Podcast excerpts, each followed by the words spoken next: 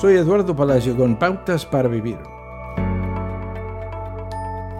Esta palabra aparece más de 250 veces en la Biblia. Podría pensarse que significa lo mismo que la palabra cristiano, pero cuando se llama a sí mismo por este nombre significa mucho más que simplemente decir que es de la fe cristiana. ¿De qué estamos hablando? Estamos hablando de ser un discípulo de Jesús.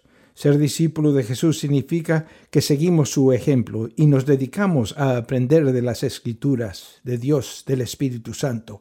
Pero los discípulos no son simplemente esclavos de una causa. Un discípulo de Jesús está enamorado de él. Un discípulo ama tanto a su maestro que su amor por lo demás es odio. Si así lo comparamos, Jesús dijo, Cualquiera que ama a su padre o a su madre, hijo o hija más que a mí, no es digno de mí. El amor de un verdadero discípulo suena intenso. El amor puede ser una disciplina y una elección.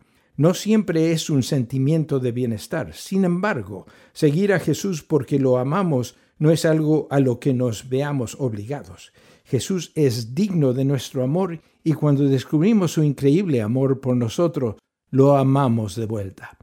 Los discípulos nacen y se hacen. Nacen cuando comienzan a seguir a Jesús, pero se hacen cuando viven un día a la vez, confesando su pecado y fracasos, y se esfuerzan por vivir una vida como la de Jesús.